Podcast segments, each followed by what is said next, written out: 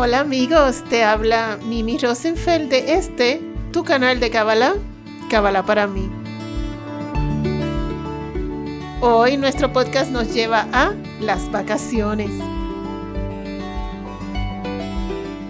Hola chicos y chicas y estudiantes de Kabbalah.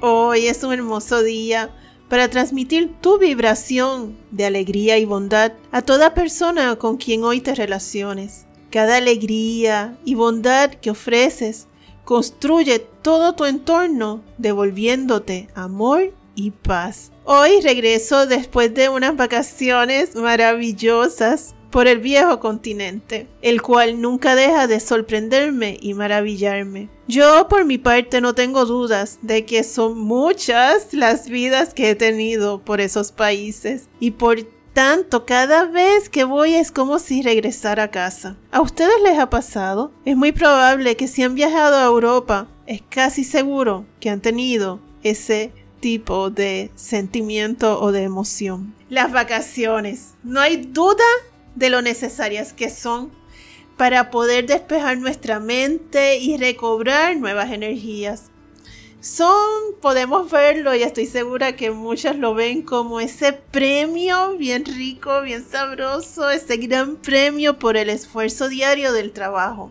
Pero, ¿en realidad es solo eso? No, no es solo eso para nada. La verdad sobre las vacaciones es un poco más profunda. Veamos. Por un lado, ya nosotros hemos aprendido que, número uno, todo pasa por una razón. Número 2.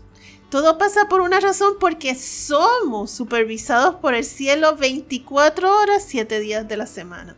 Número 3. Somos seres de energía.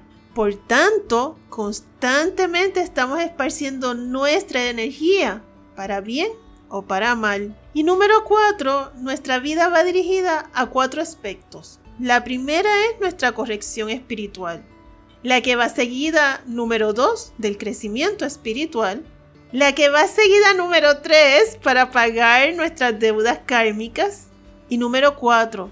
A través de las tres anteriores entablamos una relación personal con nuestro Creador. Así es que hasta ahora hemos aprendido estos factores. Entonces, tomando esto en cuenta, las vacaciones son mucho más que solo visitar un país. Mucho más, muchísimo más que solo visitarlo, conocerlo y pasarlo bien. Cuando viajamos, debemos comprender que el lugar que escogemos no fue al azar. Hay algo importante en ese lugar que se desarrollará como parte de nuestro crecimiento y corrección espiritual. ¿Te ha pasado que en ese viaje al que has ido ¿Has conocido personas que te caen muy bien? ¿O por el contrario discutes con ellas? Puede suceder que son parte de tu corrección, pero también puede suceder que son almas que se reencuentran después de vidas pasadas para dejarte saber, oye, mírame, aquí estoy y estoy bien. Sí, así mismo como lo escuchas. El Creador, en su divina misericordia y divino juicio perfecto, siempre nos va a dejar saber qué sucedió de aquella alma que en otra vida fue tan importante para nosotros. Y a veces estos breves encuentros se dan a través de los viajes, ya que son encuentros de tal vez solo unos momentos o unos días. No son relaciones que se quedarán, ya que no hay corrección de alma entre esa persona y uno. Por otra parte, los viajes nos permiten llevar nuestra energía de paz a estos lugares que visitamos. Somos seres de luz. Esto es algo que debemos entender y metérnoslo en la cabeza siempre. Nosotros somos pura energía. Y la energía que canalizamos la vamos a llevar a todas partes. Entonces, cada vez que viajamos, somos responsables de llenar de amor, bondad, paz, el país que estamos visitando. Y de esta forma estamos contribuyendo a la paz en el mundo. Y quién sabe, tal vez en vida pasada dejaste ese país de forma abrupta o con rencor o con una variedad de emociones negativas. Pero ahora te toca regresar, pero en amor, ya que así haces la corrección. Cuando viajamos, debemos de tener nuestros ojos, oídos y mente abiertos, ver qué se nos muestra y qué podemos aprender. Debemos observar y ser sociables con el que se nos acerca y no dejar de dar la caridad. Notarás que en tus viajes siempre habrá un pobre que se te acerque. Estas personas pobres son la oportunidad que Dios te da para corregir u obtener un regalo especial del Creador.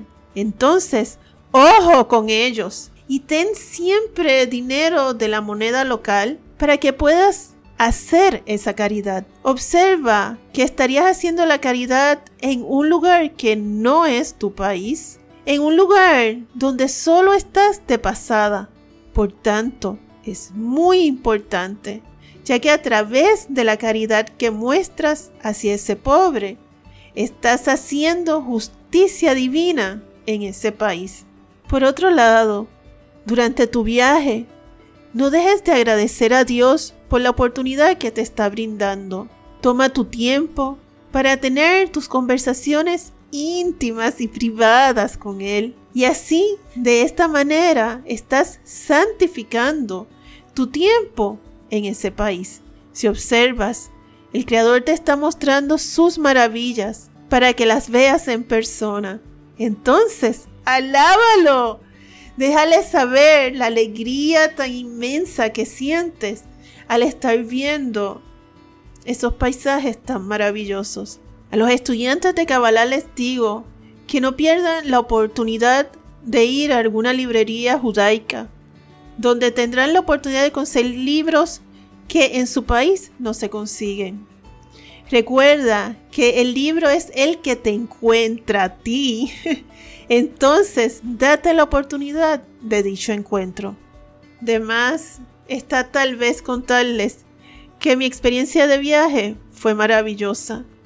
Me encontré con almas de vidas pasadas, pude ver, escuchar, notar lo feliz que ahora están. Tuve la oportunidad de poner amor a los lugares que fui y la oportunidad de llevar el conocimiento de la Kabbalah a quien me lo preguntó.